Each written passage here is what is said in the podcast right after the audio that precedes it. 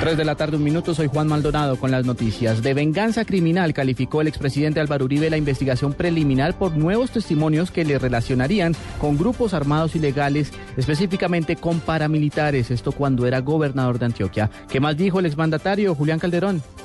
En los últimos minutos, el expresidente Álvaro Uribe ha dicho a través de su cuenta en Twitter que la investigación que reabrió la Fiscalía en su contra por presuntos nexos con las autodefensas del departamento de Antioquia hace parte de lo que denominó una venganza criminal contra él, desmeditando los testimonios que habrían motivado la retoma de dicha investigación. En su cuenta de Twitter, Uribe ha dicho, abro comillas, venganza criminal. Desde semana pasada denunció investigación en mi contra por infamias de criminales presos. Venganza criminal. Publiqué semana anterior investigación en mi contra por testimonios, sin verificar mérito, de presos manipulados. Venganza criminal. Adelantan investigaciones por infamias contra mi hermano y yo. Dormidas nuestras denuncias contra personajes de la calumnia. Cierro comillas. Cabe recordar que la investigación reabierta contra el expresidente Uribe se basa en el presunto favorecimiento y su apoyo a la conformación del bloque metro de las autodefensas. Julián Calderón, Blue Radio.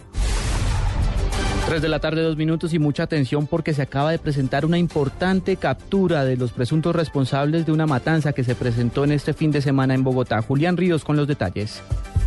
Buenas tardes, sí, efectivamente mucha atención porque se registran ya los primeros resultados de la investigación que adelanta el CTI de la Fiscalía por la muerte, el asesinato de cinco miembros de una pandilla en el sector de Villanidia, barrio en el extremo norte, sur nororiente de Bogotá. Eh, tiene que ver con, con el asesinato de los cinco miembros de la pandilla Los Pascuales. Se acaba de capturar a Carlos Andrés Piñeros Avendaño, uno de los hombres que habría participado en esta masacre y en este tiroteo en esta balacera que se registró el pasado fin de semana. Esta persona, según información del CTI de la Fiscalía, se encontraba herido y fue trasladado al hospital Simón Bolívar, donde en las próximas horas se le adelantará una audiencia pública por sus condiciones de las heridas que le provocaron la balacera, tiene que adelantarse la audiencia pública en una sala donde es atendido. A esta persona que le encontraron 32 cartuchos calibre 765 y la fiscalía del CTI ha dicho que es la primera captura que de las que vendrán más adelante por esta masacre. Julián Ríos, No Radio.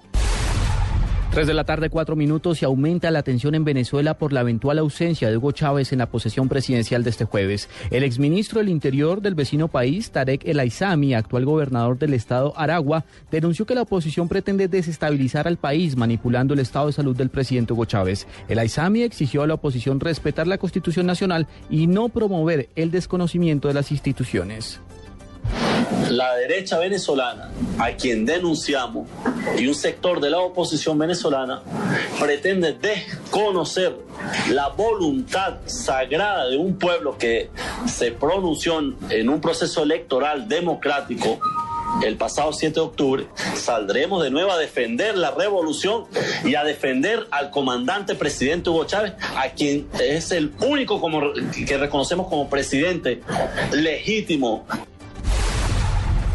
Volviendo a noticias del país, el gobierno lanzará este año un programa para favorecer a cerca de 10 millones de niños y jóvenes entre los 7 y 17 años de edad en estado de extrema pobreza. Esto con el fin de entregarle beneficios de desarrollo social. Así lo explicó el director del Instituto de Bienestar Familiar, Diego Molano.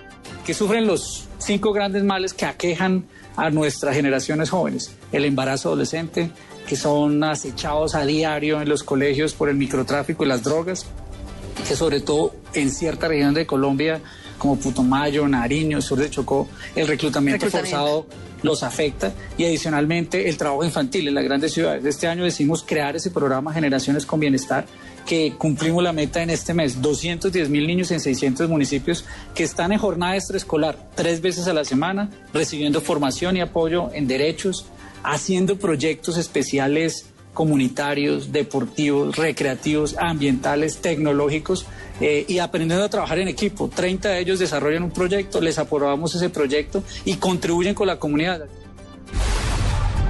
3 de la tarde, 6 minutos. Sigan con Blog Deportivo en Blue Radio.